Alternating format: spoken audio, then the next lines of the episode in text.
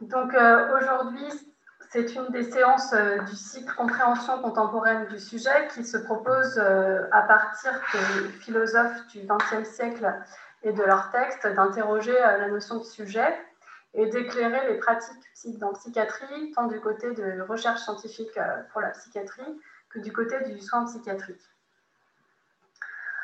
Aujourd'hui, on a décidé de s'intéresser à un auteur euh, qui est reconnu à la fois par les philosophes, les sociologues euh, et les psychologues. Cet auteur s'appelle euh, John Dewey.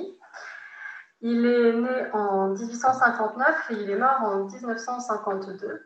Il a une œuvre prolifique et nous avons choisi un texte qui n'est pas traduit en français, qui s'appelle Human Nature and Conduct, donc la nature humaine et les conduites humaines, et qui a été écrit en 1922.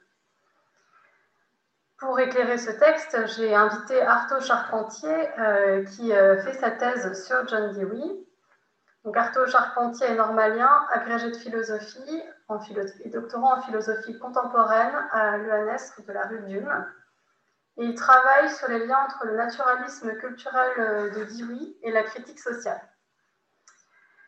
Il travaille sous la direction de Claude Gauthier à l'ENS de Lyon et de Frédéric Worms à l'ENS Ulm. Et ce soir, c'est lui qui va nous présenter donc euh, ce texte de John Dewey, donc euh, ce livre-là. Et il va l'éclairer avec euh, un ou deux autres textes. Ensuite, je reprendrai une petite reprise en soulignant les points qui, en tant que psychiatre, m'ont interpellé ou interrogé. Et à la fin, nous ferons une discussion, donc un peu d'abord euh, lui et moi, et ensuite nous ouvrirons à, tous ceux qui, veulent participer. Euh, voilà, Arto, je te laisse la parole. Tu as, entre, tu as 45 euh, minutes pour parler de Thierry. Merci. Merci. bonjour à toutes et à tous. tout d'abord, je voudrais remercier Astrid Chevance de m'accueillir aujourd'hui dans le cadre de ce séminaire et remercier également toute l'équipe de la chaire euh, qui a rendu cette séance euh, possible. Donc, comme euh, l'a expliqué Astrid, la séance d'aujourd'hui va être consacrée à explorer ensemble une partie de la philosophie de John Dewey. John Dewey, donc, comme le rappelait Astrid, est né en 1859, soit l'année de la parution de l'origine des espèces de Darwin, et il est mort en 1952 à l'âge de 92 ans.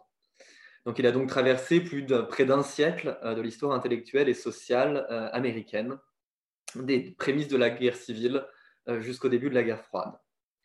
Il est considéré, aux côtés de William James et de Charles Sanders Peirce, ses aînés, comme l'un des fondateurs du courant pragmatiste en philosophie, un courant dans lequel on peut aussi inclure des contemporains de John Dewey, comme le sociologue et psychologue George Herbert Mead ou l'activiste et théoricienne Jane Addams. Dewey était un écrivain prolifique, euh, c'est le moins qu'on puisse dire, hein, puisque l'édition scientifique de ses œuvres complètes compte plus de 37 volumes.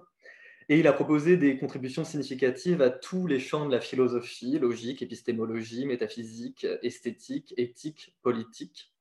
Et il s'est également illustré dans le champ, et c'est ce qui va en particulier nous intéresser aujourd'hui, dans le champ à la fois de la pédagogie et surtout de la psychologie. En effet, euh, le premier texte qu'il publie en 1887 est précisément un manuel de psychologie, qui est alors marqué en fait surtout par l'héritage euh, de la philosophie idéaliste et notamment de la philosophie hegelienne et néo-hegelienne. Euh, Dewey crédite la lecture des principes de psychologie de William James, publié en 1890, d'un véritable tournant dans sa pensée Hein, la lecture de James ayant euh, accompagné, euh, dans la manière dont il le décrit, le basculement dans sa philosophie entre une forme d'absolutisme, idéalisme, à une perspective qui réinscrit l'expérience humaine dans sa matrice biologique et sociale.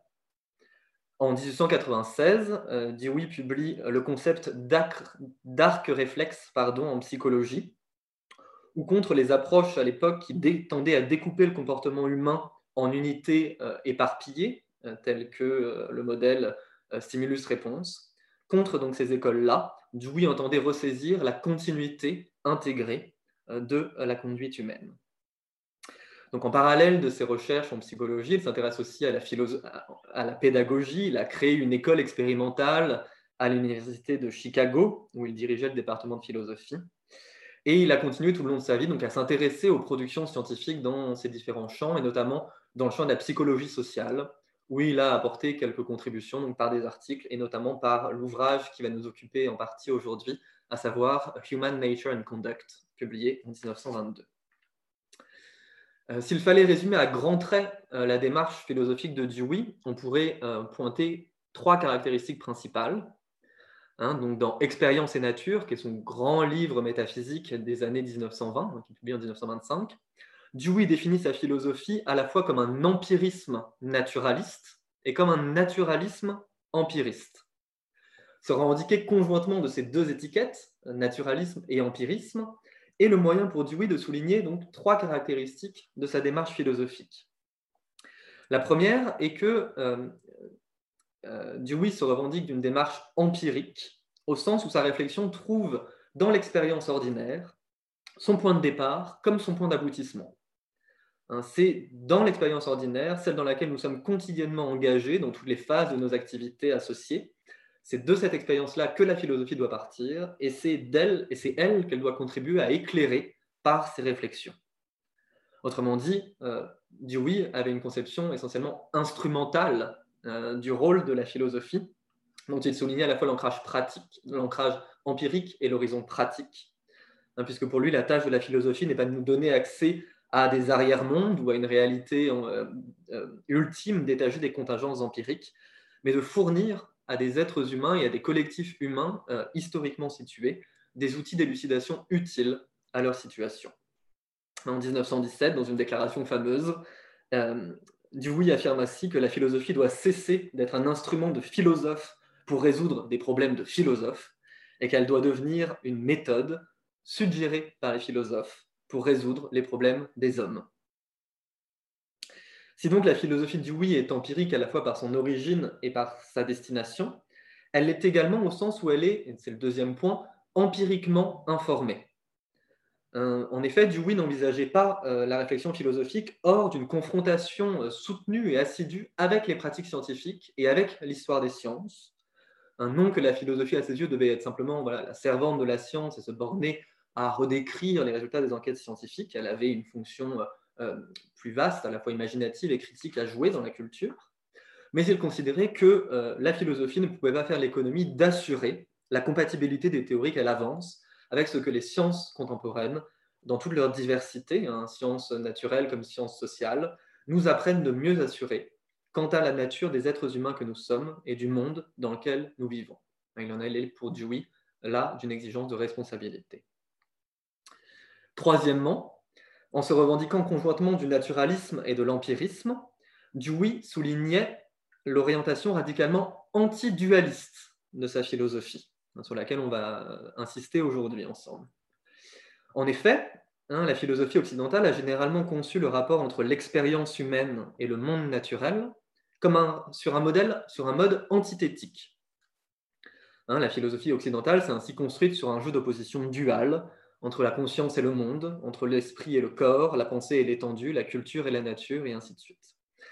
À chaque fois, une caractéristique propre à l'expérience humaine est isolée, absolutisée, et utilisée comme un opérateur de disjonction pour placer le porteur de l'expérience humaine hors de l'ordre de la nature. Dewey, quant à, lui, quant à lui, entend en finir avec cette logique dualiste et rétablir les continuités entre chacune de ces dimensions. Hein, c'est pour lui le moyen de tirer toutes les conséquences euh, en philosophie de la révolution darwinienne et de l'idée que l'être humain, avec toutes les spécificités qui sont les siennes, ses pratiques symboliques et ainsi de suite, est d'abord une espèce naturelle, produit de l'évolution des espèces. Hein, replacer l'être humain dans la nature, c'est par conséquent d'abord le considérer comme un être vivant, hein, comme un organisme, mais un organisme acculturé, aux prises avec son environnement, que Dewey envisage toujours en même temps comme matériel et social. Ainsi donc, voilà, Dewey entend euh, réinscrire l'expérience humaine et la psychologie humaine dans les continuités biologiques et sociales dont elle est inséparable. Le, euh, pour voilà, commencer et entrer un petit peu dans le vif euh, de sa théorie psychologique, je vous propose donc d'explorer ensemble un texte de Dewey qui date de 1937 donc qui est postérieure à Human Nature and Conduct et qui s'intitule L'unité de l'être humain. C'est le texte d'une conférence que Dewey a prononcée en 1937 devant les membres de l'American College of Physicians, une association de médecins spécialisée dans le diagnostic et le traitement des troubles de l'adulte. Et si j'ai choisi ce texte pour en, le discuter aujourd'hui, c'est parce que si, au cours de sa carrière, Dewey s'est adressé à des publics les plus divers, hein, des écoliers, des activistes, des scientifiques, des philosophes, et ainsi de suite, c'est à ma connaissance la seule occasion, ou l'une des seules occasions, où il s'est adressé à une assemblée de médecins. Et vu l'orientation euh, transdisciplinaire euh, de ce séminaire, qui cherche à réfléchir aux interfaces euh, et aux fertilisations réciproques possibles entre la philosophie et la psychiatrie, il m'a semblé tout particulièrement indiqué d'étudier ce texte ensemble, d'autant plus que si Dewey s'adresse à ce moment-là à une assemblée de médecins, c'est d'abord aux psychologues et aux psychiatres qu'il va s'adresser. Ce qu'il va en fait essentiellement proposer, ça va être des conseils, de, des remarques de méthode. Hein, comme il le dit en préambule, les idées que je cherche à vous communiquer visent au mieux à stimuler la réflexion et l'observation. Fidèle à sa conception instrumentale du rôle de la philosophie et à l'orientation empiriquement informée de sa démarche, Dewey n'entendait pas euh, imposer aux médecins ses propres théories psychologiques, mais euh, comme s'il pouvait savoir mieux qu'eux euh, quelle construction théorique devait guider leur pratique. Mais il entendait donc s'appuyer, disons, sur une forme de réflexion transversale et sur l'histoire des sciences pour proposer des principes méthodologiques généraux et inviter donc les praticiens et les théoriciens à s'en saisir dans leur propre pratique et à mesurer leur valeur aux effets d'élucidation concrets qu'ils permettent dans leur activité. Et Dewey explique que s'il a donné pour titre à sa conférence l'unité de l'être humain, c'est pour réfléchir aux obstacles intellectuels qui peuvent empêcher euh, le développement d'une approche intégrée euh, de la psychologie humaine et par le même coup empêcher euh, l'appréhension la plus juste possible des troubles psychiques qui peuvent affecter les individus.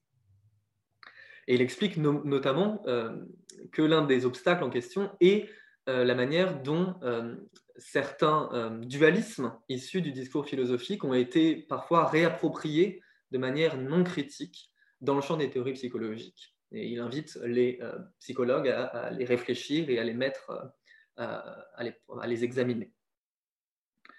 Le premier dualisme auquel Dewey va s'attacher est celui du corps et de l'esprit.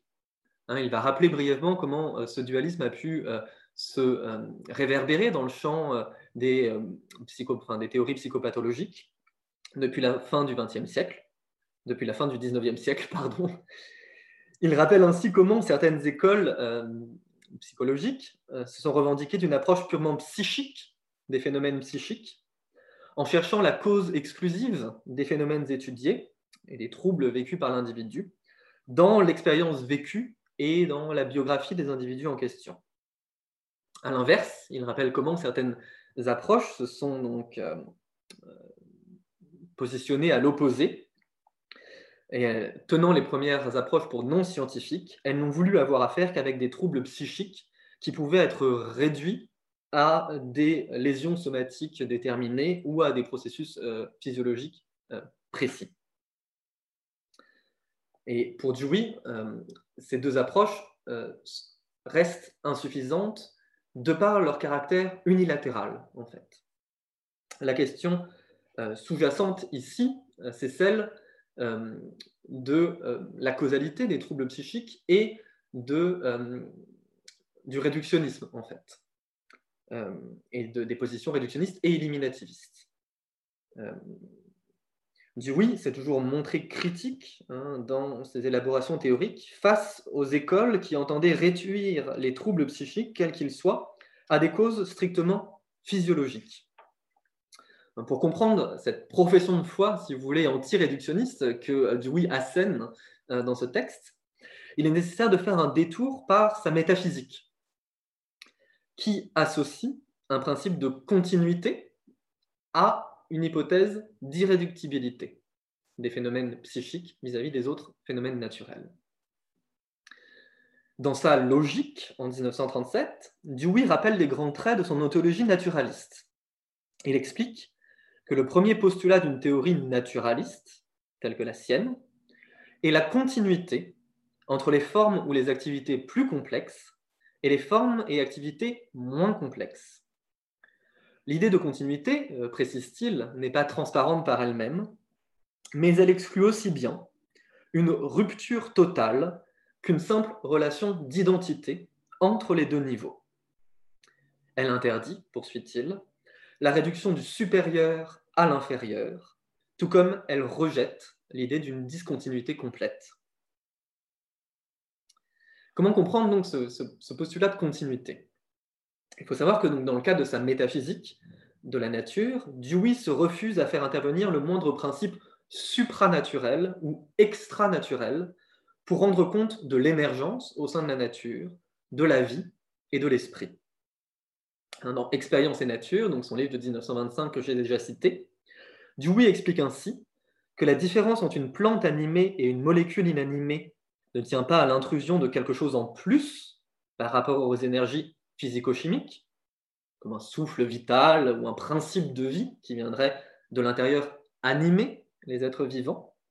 Non, hein, poursuit Dewey, la différence tient à la façon dont les énergies psychochimiques, pardon, les énergies physico-chimiques sont connectées et interagissent. Autrement dit, euh, Dewey propose une, une ontologie interactionniste et émergentiste des processus naturels. De même, pour lui, la différence entre une plante et un être humain ne tient pas à l'intervention d'un principe ontologique sui generis, tel qu'une âme immatérielle ou un esprit euh, incorporé. Elle tient à la manière dont les processus biologiques et physico-chimiques s'organisent, s'articulent et acquièrent un degré de complexité supplémentaire dans leurs interactions. En résumé, pour oui, la vie, la nature et l'esprit ne constituent pas trois substances ou trois ordres ontologiques séparés. Comme il le dit, la distinction entre le physique, le mental et le vital tient plutôt à l'émergence de trois niveaux de complexité et d'intrication croissants dans les processus naturels. Hein, donc, à partir de ce principe de continuité, Dewey aboutit ainsi à distinguer au sein de cette réalité processuelle et relationnelle qu'est la nature trois plateaux, euh, euh, la, matière, la vie et l'esprit, caractérisés chacun par un degré de complexité et d'intrication croissant dans les interactions. Et sur la base donc, de cette ontologie interactive, continuiste, émergentiste, de la nature, Dewey va développer une hypothèse d'irréductibilité des phénomènes psychiques aux phénomènes physiologiques et physico-chimiques. En effet, il affirme qu'en atteignant ce niveau supplémentaire de complexité qui caractérise le mental, les processus biologiques et physico-chimiques acquièrent des propriétés nouvelles liées à leur organisation et à leur complexification, de sorte euh, propriétés qui ne sauraient être simplement identifiées aux propriétés qu'il manifestait dans des contextes, dans des contextes moins complexes d'interaction. Autrement dit, avec l'occurrence de niveaux de complexité croissants dans les interactions naturelles, les processus naturels révèlent des potentialités qui restaient jusqu'alors ignorées. De cette, euh, la conclusion méthodologique que Dewey tire de cette réflexion métaphysique est qu'il faut étudier les phénomènes psychiques en premier temps à leur niveau propre avant de chercher à les, à les réduire à des phénomènes de plus bas niveau, euh, de type physiologique. Puisque les phénomènes mentaux émergent à partir des transactions continuées entre un organisme et son environnement, c'est dans cette matrice-là hein, qu'il faut les étudier, afin de ressaisir toute la complexité des facteurs causaux qui sont impliqués dans leur émergence et avoir la plus, vue la plus large possible sur toute leur détermination. D'où la position anti-réductionniste euh, qui est celle de Dewey en psychologie.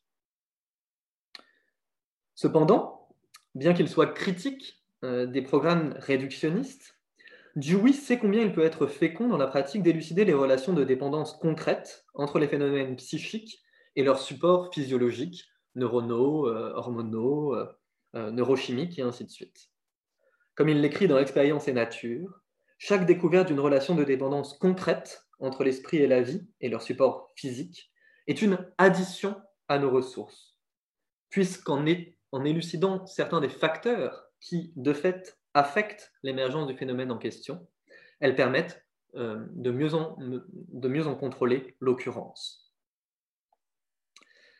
Ainsi donc, Dewey défendait une approche pluraliste de ce point de vue-là en, psychologie, qui, tout en cherchant d'abord, donc à la fois continuiste et anti-réductionniste, qui, tout en cherchant d'abord à redécrire les phénomènes psychiques à leur niveau propre, n'hésitait pas non plus à interroger également euh, leurs facteurs chimiques et biologiques dans le but de développer des stratégies thérapeutiques adéquates. Dans la suite de cette conférence, Dewey évoque d'autres dualismes qui ont marqué l'histoire des théories psychopathologiques et qui lui semblent autant d'obstacles potentiels dans l'appréhension euh, des troubles psychiques. Il mentionne à ce titre l'opposition du structurel et du fonctionnel, l'opposition du système nerveux central et du système périphérique, ou encore l'opposition entre le cerveau et le reste de l'organisme. Là encore, il ne serait pas difficile de rappeler certaines écoles historiques qui ne se sont consacrées qu'à une seule de ces dimensions, hein, qui ont étudié la fonction indépendamment de la structure, le cerveau indépendamment de l'organisme, et ainsi de suite.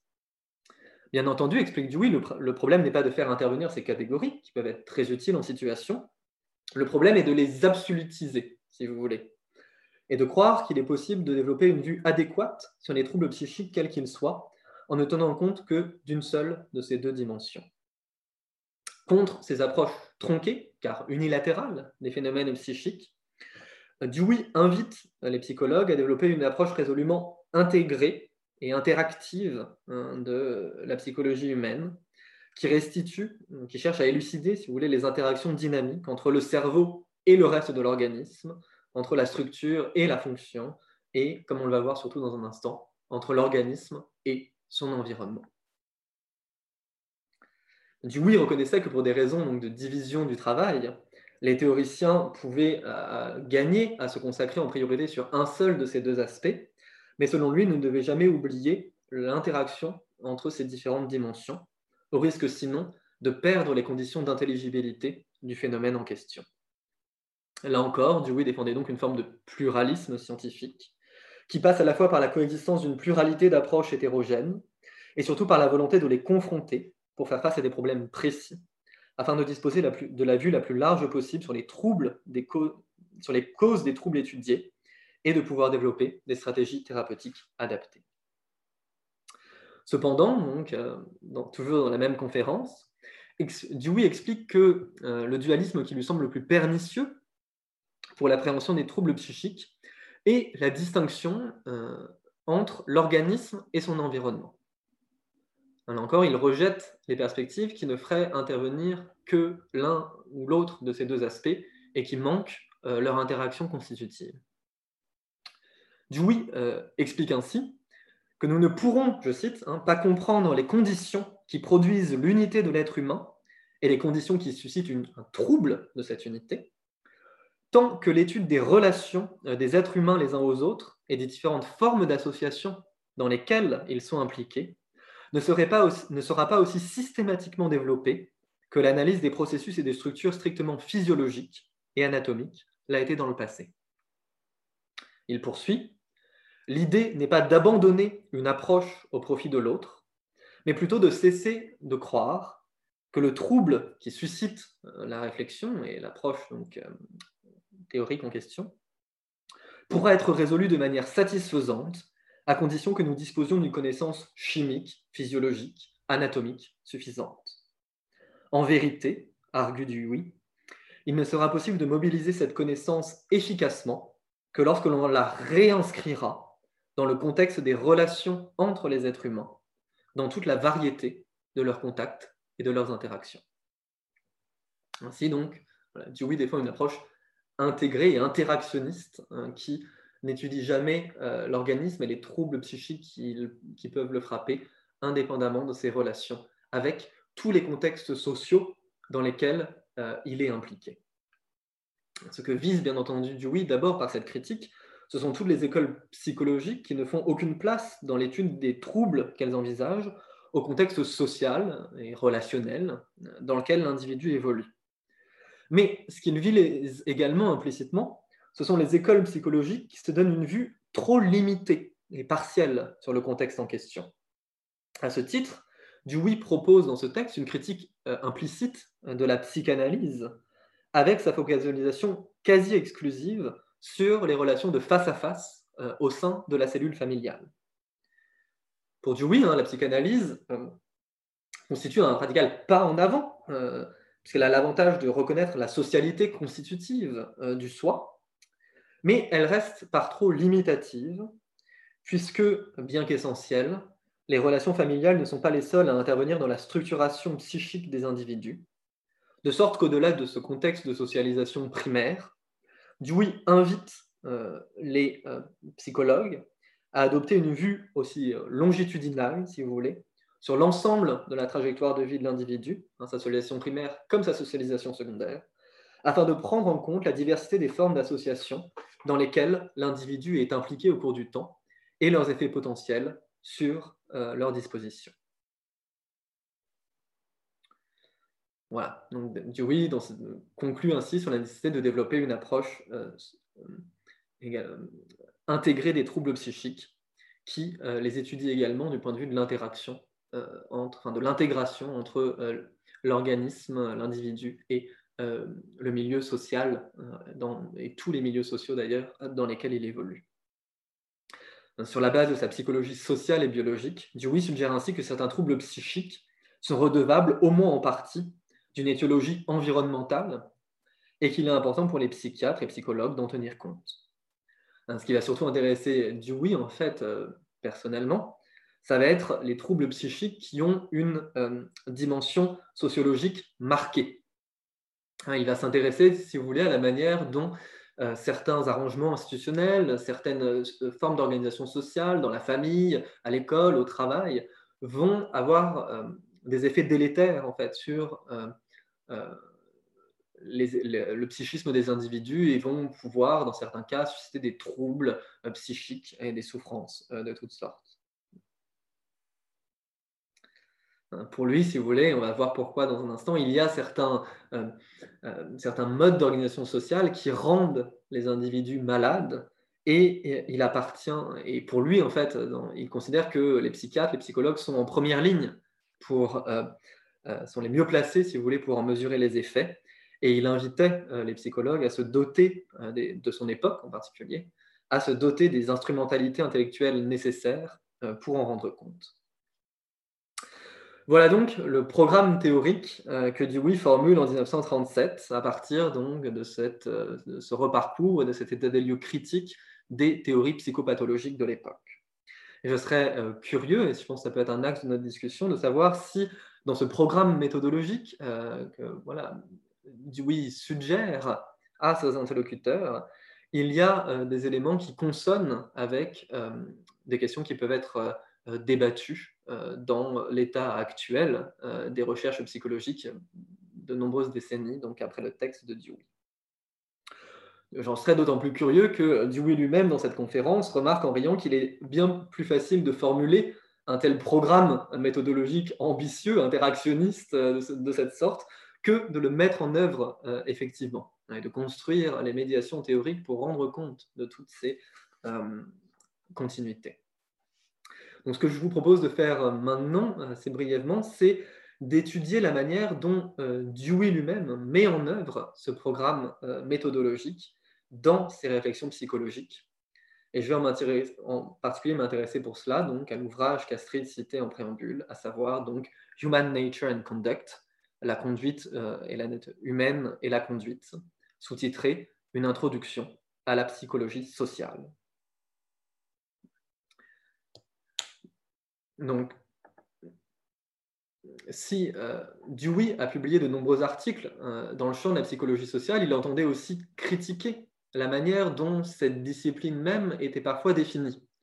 Hein, parce que pour Dewey, l'objet de la psychologie sociale, disons que la psychologie sociale ne s'oppose pas à une psychologie individuelle, comme une psychologie qui étudierait une forme d'esprit de groupe, hein, euh, les phénomènes d'imitation collective et ainsi de suite. Hein. Pour lui, c'est pas du tout cela. Le locus, si vous voulez, principal de sa théorie psychologique, c'est bien l'individu. Hein, cependant, ce qui s'attache à décrire, hein, c'est l'inscription sociale constitutive de euh, tous les vécus, enfin de toute l'expérience, si vous voulez, euh, de l'individu. Donc le complément d'une psychologie biologique, c'est pas d'une psychologie sociale, pardon, ce n'est pas une psychologie individuelle, c'est une psychologie biologique hein, qui va étudier les soubassements physiologiques des processus de socialisation et d'habituation que Dewey va décrire dans le cadre de sa psychologie sociale.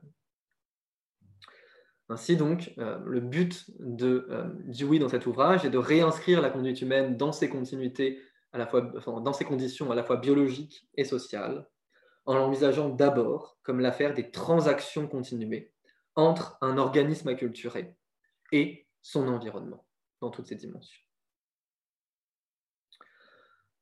Donc voilà, je vais proposer un parcours assez bref euh, de l'ouvrage, sur lequel on pourra revenir dans le cadre de la discussion.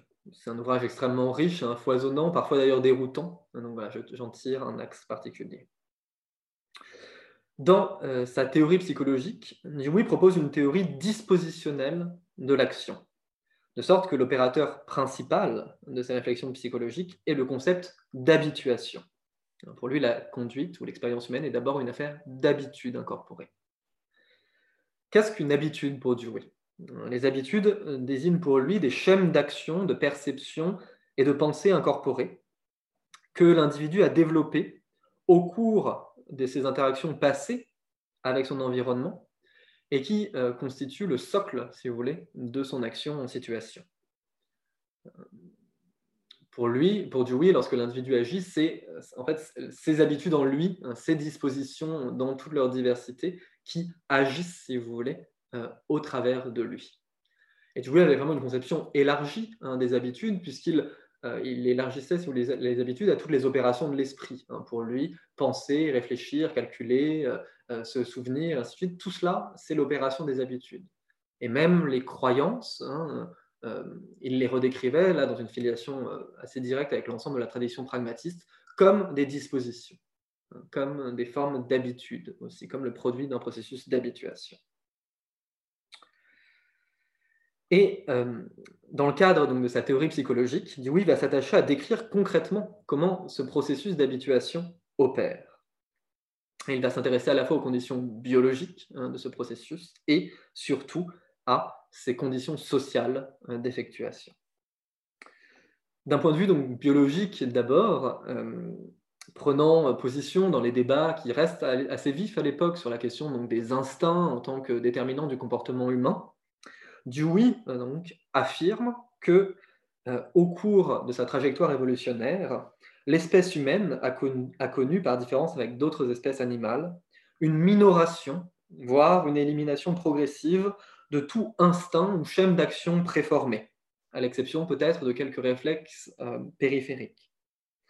De cette absence de schème d'action et de schèmes comportementaux innés, Dewey déduit le fait que toutes les, capacités euh, utiles euh, de l'individu pour son action doivent être acquis au travers donc, du processus d'habituation, c'est-à-dire au travers d'un processus d'apprentissage dont, Dewey souligne à quel point il euh, se déroule dans les conditions établies par les formes de la vie associée, hein, par les arrangements institutionnels, par les contextes, les configurations relationnelles dans lesquelles l'individu est pris. Encore une fois, voilà, le but de Dewey dans sa psychologie sociale est de décrire comment les individus forment et transforment leurs dispositions au cours du temps au travers d'une confrontation constamment relancée avec leur environnement.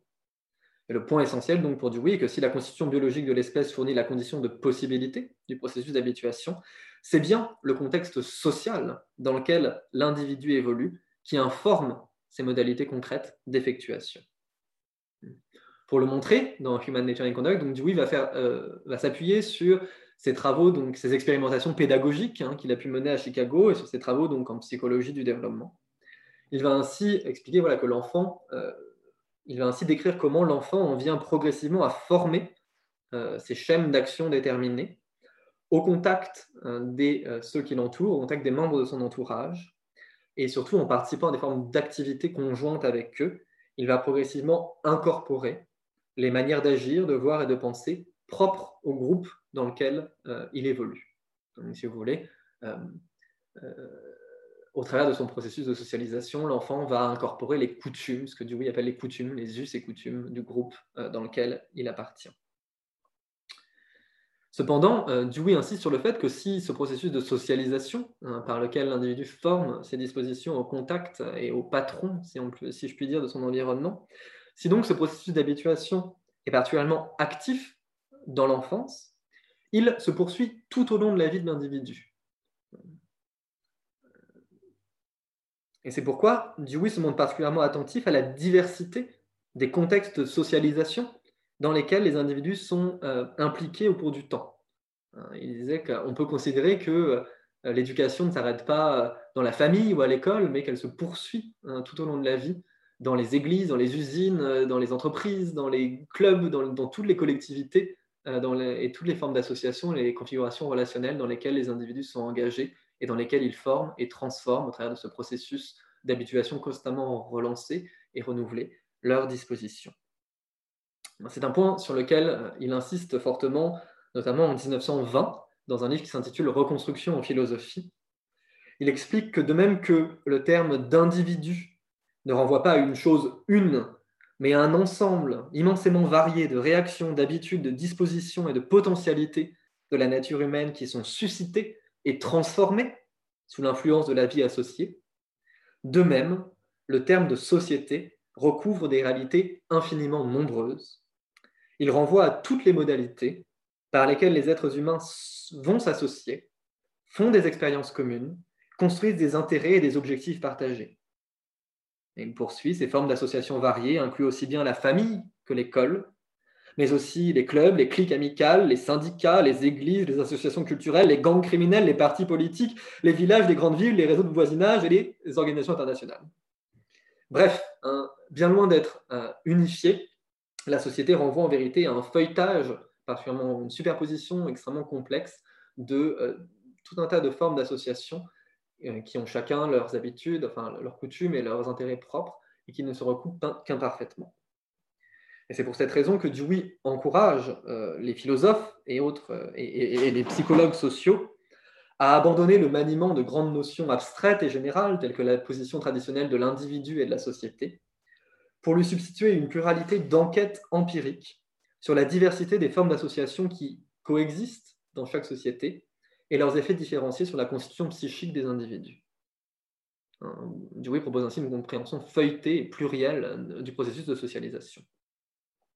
Et dans Human Nature and Conduct, il décrit en particulier comment, en vertu de leur trajectoire de vie, certains individus peuvent venir à acquérir des dispositions opposées ou contradictoires en fonction des différents contextes de socialisation dans lesquels ils sont impliqués, ce qui peut aboutir, explique-t-il, à des personnalités clivées ou désintégrées euh, source potentielle de troubles et de souffrances psychiques.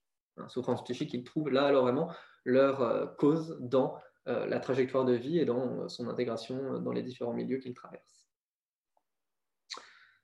Sur la base donc, de cette théorie psychologique hein, qui réinscrit l'expérience humaine dans, certes, ses continuités biologiques, mais surtout son contexte social d'effectuation, Dewey va proposer une compréhension originale de l'individualité, Hein, qu'il va considérer comme un processus socialement conditionné. Hein, pour Dewey, euh, pour le dire brièvement, il n'y a pas un individu euh, au niveau psychique qui serait déjà fait, il y a un processus euh, d'individuation, processus dont il insiste sur le caractère temporel, durable, et sur les conditions relationnelles, là encore, d'effectuation. Hein, pour Dewey, il n'y a que au niveau, si vous voulez, biologique et encore, explique-t-il, que l'individu est donné, euh, mais euh, au niveau psychologique, euh, l'individualité est une réalité qui doit être produite et qui a des conditions relationnelles et sociales de production.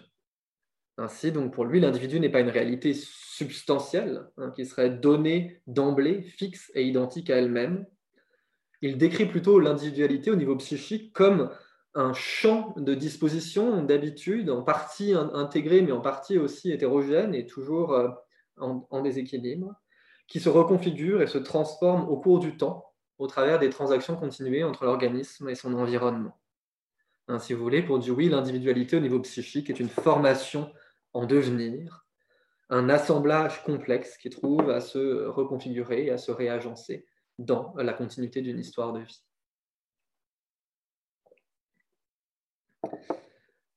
Pour Dewey, euh, la conduite humaine euh, ou l'expérience des individus est ainsi scandée par des phases de couplage et de découplage entre euh, l'individu et le milieu dans lequel il évolue. Hein, Dewey décrit ainsi l'alternance, si vous voulez, entre des phases d'ajustement relatif, où le corps d'habitude et de disposition, qui constitue un individu à un moment donné, est relativement bien agencé à son environnement, hein, de sorte que son activité peut se dérouler sans difficulté, et des phases où, au contraire, euh, l'individu fait l'expérience d'un trouble, euh, d'un désajustement, qui est l'indice euh, de l'existence d'un déséquilibre dans sa relation avec son environnement et qui constitue un appel, si vous voulez, de la part, un appel à reconstruire leur relation pour rétablir leur intégration. Si vous voulez, voilà, en règle générale, en fait, si vous voulez, il y a, voit une, Dewey considère qu'il y a deux modes d'existence, si vous voulez, de l'individualité au niveau psychique. L'individualité existe sur un mode relativement statique, lorsque le corps d'habitude, de disposition, de croyance, d'impulsion qui constitue l'individu est relativement bien ajusté à ses conditions de vie. Et dans ce cas-là, l'activité se poursuit sans difficulté. Et des phases dynamiques, hein, où il y a l'expérience d'un écart entre l'organisme et l'environnement euh, qui se manifeste par une forme de gêne, de trouble, de mal-être de toutes sortes. Écart, voilà, qui est l'indice du fait que euh, l'individu doit s'engager dans un processus de reconstruction de l'individu, de, sa situation, qui passe, selon Dewey, toujours et en même temps par une reconfiguration de ses propres dispositions et par une transformation de l'environnement dans lequel l'individu évolue. Autrement dit, Dewey, si vous voulez, utilise empreinte, et là encore on voit l'influence darwinienne dans sa, dans sa perspective, un schème euh, adaptatif, si vous voulez, un schème d'adaptation, d'ajustement, pour décrire les relations de l'organisme et l'environnement. Mais en même temps, il se montre extrêmement critique euh, de d'autres formes de réappropriation du darwinisme en psychologie ou en théorie, qui euh, se donnent une vue tronquée ou de l'adaptation et qui considère en fait que euh, dans cette relation d'ajustement réciproque, euh, euh, l'environnement est fixe, est donné, et que c'est à l'individu simplement de s'y ajuster, en reconfigurant ses habitudes, en transformant ses dispositions, en faisant évoluer ses croyances, et ainsi de suite. Hein, pour Dewey, cette conception est, par trop unilatérale, en fait. Ce il, explique au contraire que il y a une dimension créative et transformatrice dans ce processus d'adaptation qui ne concerne pas simplement l'individu, mais qui concerne aussi ses conditions d'existence. Et que dans ces moments de crise où il fait l'épreuve, où l'individu fait l'épreuve d'un désajustement avec euh, son milieu de vie, il va s'engager donc dans un effort, si vous voulez, de reconstruction, dans lesquels, euh, qui passe par un effort de transformation de soi et du monde conjointement. Et toute cette alternance de phases et de déphasage dans lesquels l'individu reconfigure euh, ses dispositions et réagence son lien avec son environnement euh, constitue autant de relance euh, du processus d'individuation hein, qui se poursuit ainsi tout le long de la vie de l'individu en fonction des défis qu'il rencontre dans son ajustement à un environnement dont, dès lors qu'il est pas simplement physique mais social, Dewey souligne le caractère extrêmement complexe et hétérogène. Voilà, donc une, Dewey développe, si vous voulez, une compréhension relationnelle et dynamique, euh, et surtout euh, oui, interactive du processus d'individuation. Et ce qu'il souligne en particulier, euh, dans le cadre de sa théorie psychologique, c'est combien il y a des conditions structurelles pour que ce processus d'individuation puisse se poursuivre. D'une part, il faut que l'individu soit doté d'un corps d'habitude et de disposition suffisamment plastique, suffisamment flexible pour faire face aux défis euh, qui se présentent euh, dans sa relation avec son environnement. Et euh, pour Dewey, enfin, Dewey expliquait comment les habitudes qui constituent l'individu ont souvent une tendance à s'ossifier au cours du temps, à se fossiliser. Et alors même que en fait, la nécessité de s'ajuster constamment à un environnement complexe et changeant suppose que, les habitudes de l'individu aient une forme de flexibilité hein, et une capacité à s'ajuster.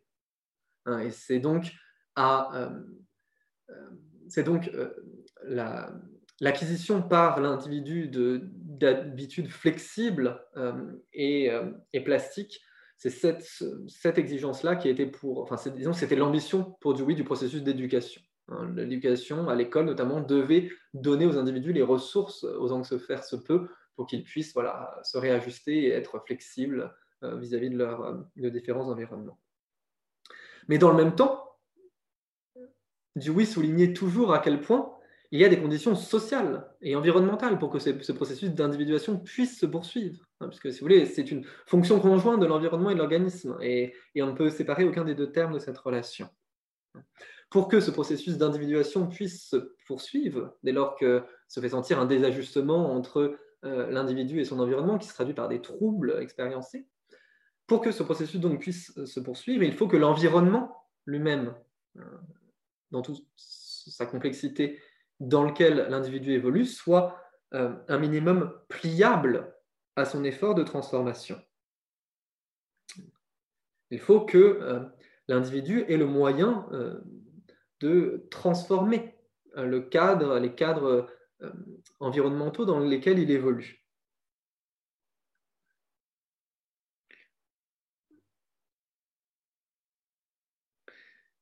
Et Dewey était bien conscient du fait que euh, beaucoup d'arrangements, et notamment les arrangements sociaux en fait, dans lesquels il évolue, s'il y a des arrangements sociaux qui euh, suscitent des, troubles psychiques chez les individus, euh, une, réponse individuelle ne sera jamais suffisante pour résoudre les troubles en question. Il faut que individus, même si elle est absolument nécessaire, hein, il faut que les individus aient les ressources nécessaires et les moyens de transformer les institutions dans lesquelles ils évoluent.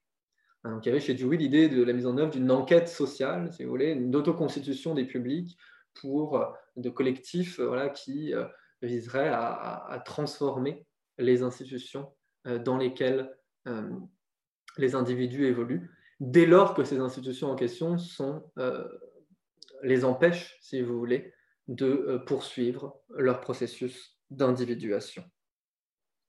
Et ça, c'est le point, si vous voulez, où la théorie psychologique de Dewey s'articule à ses réflexions politiques. Euh, puisque euh, euh, Dewey va décrire comment il existe des pathologies sociales, si vous voulez, de l'individuation. Comment, comme il l'écrit dans un texte de 1935 qui a été reproduit dans ses écrits politiques récemment traduits en français, il y a des conditions sociales qui peuvent restreindre distordre et même empêcher, à la limite, le développement de l'individualité. Certains, certains arrangements sociaux, certaines configurations relationnelles et institutionnelles privent les individus des ressources nécessaires à la poursuite et à l'approfondissement de leur processus d'individuation. Et là encore, voilà, la réponse à cela, euh, elle, ne peut être que collective aux yeux de oui.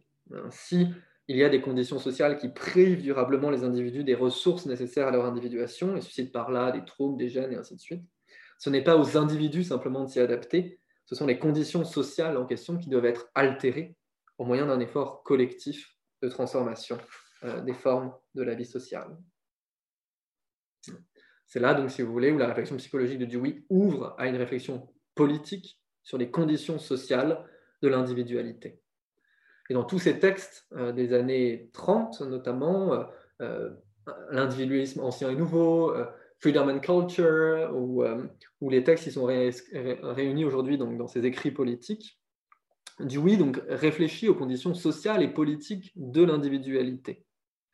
Et contre l'individualisme atomique, si vous voulez, du libéralisme classique qui se donne des individus déjà faits, préconstitués, avant même leur engagement dans la socialité, et qui considère que euh, la tâche de la liberté, c'est d'abord de euh, limiter les entraves de la société sur euh, la capacité des individus en question à, réaliser leurs intérêts.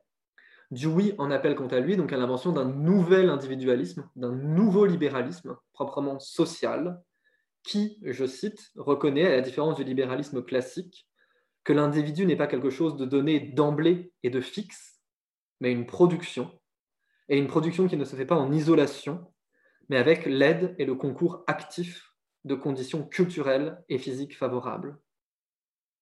Euh, ce nouveau libéralisme sait que certaines conditions sociales peuvent restreindre, distordre et même à la limite empêcher le développement de l'individualité. Et par conséquent, il développe un intérêt actif pour le fonctionnement des institutions sociales qui euh, ont un impact sur la croissance des individus. Autrement dit, voilà. C'est finalement cette exigence-là de transformer les institutions sociales et politiques, quelles qu'elles soient, de sorte qu'elles offrent à chacun les conditions sociales et les ressources nécessaires à son processus d'individuation, qui constitue le credo démocratique de la philosophie de Dewey et l'horizon politique de sa théorie psychologique. Voilà, je vais en, arrêter là et je propose qu'on ouvre la discussion. Merci Arto. Alors moi je vais faire une, rapide reprise à partir des éléments que tu as pu euh, apporter et puis de ma propre euh, lecture avec euh, mon prisme de psychiatre, alors euh, psychiatre soignante, mais aussi euh, chercheur en, épidémiologie, avec une grande composante euh, d'épidémiologie sociale dans, ce que je fais. tout d'abord sur la conception du sujet, puisqu'on est ici dans un séminaire qui s'intéresse à la compréhension contemporaine du sujet, donc à cette figure du sujet. Dewey souligne qu'il n'y a pas d'esprit indépendant des uns des autres, et que donc les individus sont toujours euh, connectés. On ne peut pas penser un individu indépendamment euh, du reste des individus. Il n'y a pas donc d'isola, euh, il n'y a pas d'isolement individuel. il, apporte cette critique à la, psychologie de son temps, qui est de se concentrer uniquement sur la conscience comme un état privé mhm. qui serait à la fois universel, absolu et anhistorique. Alors cette thématique de la conscience, c'est vrai qu'elle a été extrêmement prégnante en fait en psychologie et qu'elle traverse encore maintenant même les champs de recherche euh, de la psychologie, notamment la psychologie dans sa version euh, rattachement à la physiologie. Il critique donc les formes d'abstraction à outrance du sujet euh, et de décrochage du coup des conditions matérielles de sa production et, du réel. Il prend deux exemples qui sont paradigmatiques de son temps. On rappelle qu'on est dans les années 20 le premier exemple, c'est le modèle de l'Homo economicus, mhm. donc qui vient des théories économiques, notamment de la microéconomie, euh, qui vise à expliquer l'ensemble des phénomènes euh, économiques par la rationalité de cet Homo economicus.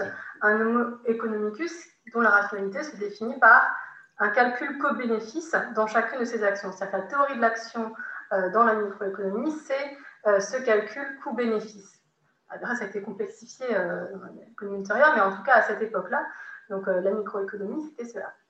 Le deuxième exemple qu'il prend, c'est le modèle psychanalytique, et notamment celui de Carl Jung, euh, et celui de la force libidinale, en fait, ou de la libidoïdie, euh, que les psychanalystes définissent la libido comme force psychique abstraite et qui, au départ, peut avoir une réalité clinique dans les cas cliniques qui ont contribué à sa fondation, mais qui, à force de théorisation, s'essentialise, se réifie et devient en fait décroché euh, de ces conditions de production et agit comme une espèce de force extérieure même à l'individu et euh, de même que la force extérieure du calcul coût-bénéfice s'impose à l'homo economicus.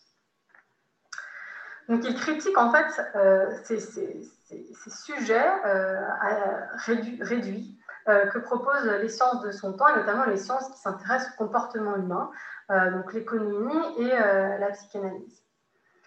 Évidemment, ça, euh, tu l'as dit, il critique le dualisme corps-esprit, donc je ne vais pas y revenir, mais il critique aussi ce que je trouve intéressant en tant que psychiatre, les, classifications, qui sont à la fois des passages obligés en sciences, c'est-à-dire qu'il y a forcément une étape taxonomique dans toutes les sciences, on doit euh, donner des définitions, découper le réel pour pouvoir euh, l'analyser, et en même temps, il souligne ce risque justement d'essentialisation, de réification, d'abstraction, et la méthode qu'il propose pour ça, c'est à chaque fois de le soumettre en fait à l'épreuve euh, des faits et de le réajuster. Donc ça, cette démarche méthodologique de Dewey, je trouve qu'elle se, euh, voilà, elle se retrouve systématiquement en fait dans, le, dans, dans, dans, sa psychologie, dans sa sociologie, dans, son, dans sa philosophie.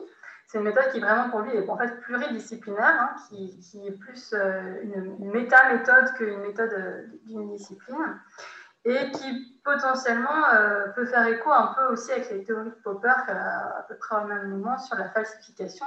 Et donc, le fait que la scientificité euh, passe par le fait qu'on soumette en fait à, l'épreuve des faits. Mhm. Pour revenir à la théorie psychologique de Dewey, je reviens sur un point que n'a pas beaucoup développé Artaud et que, qui, moi, peut-être m'a apparu de façon plus présente parce que je suis psychiatre. Donc, pour lui, la psychologie humaine euh, commence par les pulsions. Alors, je traduis par pulsion, mais le, vocable anglais, c'est impulse, c'est peut-être plus impulsion. Mhm. Euh, et, cette pulsion, euh, elle, elle, jaillit, on ne sait pas trop d'où, parce que Dewey n'est pas très clair là-dessus, mais un individu naît avec des pulsions, donc des mouvements intérieurs. Euh, qui rencontre un environnement immédiatement. En fait, la pulsion n'existe pas en elle-même, elle, s'achoppe à une rencontre. Donc l'environnement, effectivement, n'est pas une définition écologique, donc ce n'est pas la nature naturante, c'est vraiment euh, à la fois la nature socialisée, c'est-à-dire tout ce qui est autour de l'individu. Dans cet environnement, il y a des sujets plus anciens qui vont aider l'individu à former euh, donc des habitudes. pareil, je trouve que le mot en, en, français est malheureux, en fait, habitude, ça fait penser à routine alors qu'on mhm. pourrait plutôt appeler ça disposition, euh, mhm. voilà, ou prédisposition. C'est une forme de cadre euh, dans lequel viennent, euh, qui, donne du sens en fait à l'expérience de l'individu et qui en même temps qui donne du sens est modifié par l'expérience. Une image qu'il prend et que je trouve assez intéressante, il dit que le langage vient avant la grammaire et l'orthographe. Et donc, en fait, ces, habitudes seraient justement ce langage de l'individu et que la connaissance ensuite que l'individu acquiert, c'est justement cette grammaire et cette orthographe.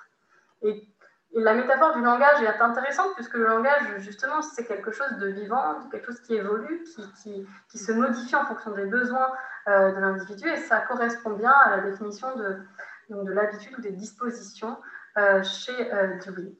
La sociologie, après, même des années 50, 60, avec euh, Peter Berger et, Luckman, par exemple, qui euh, euh, ont défini le cadre social de la réalité et, toute la théorie de la socialisation, je mmh. pense, s'inspire directement de la philosophie de Dewey et propose justement le cadre de la socialisation comme cadre qui vient donner sens à l'expérience et en retour qui peut être un peu modifié.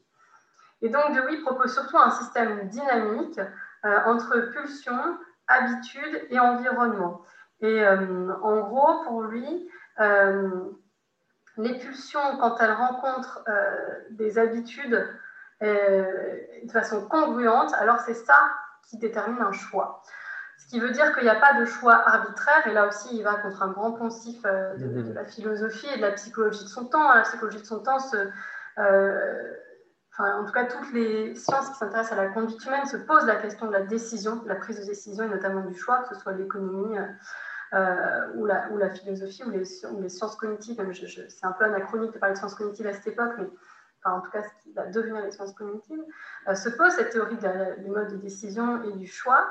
Et pour lui, en fait, il n'y a pas de choix au sens où on a un répertoire de préférences et l'individu impose un calcul pour euh, élire une préférence, il y a plutôt à un moment donné un alignement euh, des tunnels d'habitude et de pulsions qui font que ça match. Et donc, du coup, il dit l'énergie est libérée. Donc, il a ce truc, c'est très 19e, hein, vraiment, c'est quasiment du vitalisme. En fait, donc l'énergie est libérée et l'individu euh, va, vers, va vers son choix, en fait. Il souligne aussi, très important, puisqu'on a vu qu'il a quand même ce souci du lien avec la biologie et la physiologie, il dit l'habitude, ça a une fonction quasi physiologique chez l'individu, au sens où c'est quasiment une fonction vitale en fait chez l'être humain, euh, d'avoir ces cadres euh, qui soient développés. Euh, on pourrait en langage contemporain parler de neurodéveloppement en fait. Je pense que ça, actuellement, nos contemporains comprennent un peu ça, c'est-à-dire que euh, pour qu'un être humain soit un être humain, il a un neurodéveloppement qui se fait et ce serait euh, ces habitudes-là qui sont à la fois liées à de la biologie et à une socialisation euh, primaire, puis après secondaire. Et enfin, dans l'environnement, il y a effectivement des institutions qui sont soit fonctionnelles, c'est-à-dire qu'elles vont sécuriser la liberté de l'individu, euh, la, possibilité pour lui de, garder dynamique ses habitudes et la possibilité de ne pas faire en, sorte que les pulsions soient toujours en conflit en fait avec, leur, avec leur possibilité de leur réalisation. Et les institutions dysfonctionnelles, au contraire, sont celles qui utilisent des cadres figés. Et donc, le pendant de l'habitude chez l'individu, ça s'appelle la coutume, customs, euh, pour les institutions.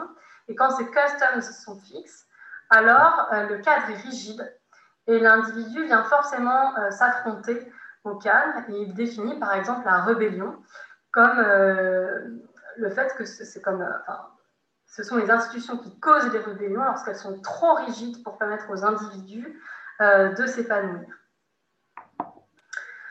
La conséquence de ce modèle dynamique psychologique entre pulsion, habitude, environnement, euh, ça c'est au niveau individuel, et entre euh, morale, customs et environnement pour la partie, et institution pardon, pour la partie macro-sociale en fait, c'est que toute psychologie est sociale, en fait. Il n'y a mhm. pas d'autre psychologie possible qu'une psychologie sociale, c'est-à-dire qui euh, s'intéresse à l'environnement de l'individu et donc à la production des cadres euh, de l'habitude, en fait. Mhm.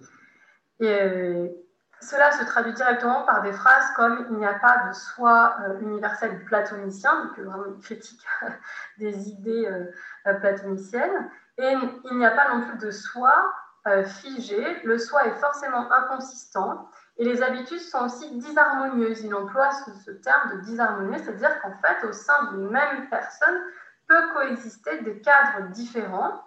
Alors, tu as dit tout à l'heure qu'effectivement, euh, les cadres, quand ils sont trop en conflit les uns avec les autres, créent des troubles psychiques, mais il dit aussi que c'est un individu normal doit avoir ces conflits à l'intérieur de lui. Mm-hmm ou pas forcément des conflits, mais en tout cas des possibilités différentes qui lui permettent mhm. justement de s'adapter à des environnements mhm. euh, différents. Ça fait partie de sa plasticité justement d'avoir, à mon sens, euh, ces formes d'inconsistance à l'intérieur de lui.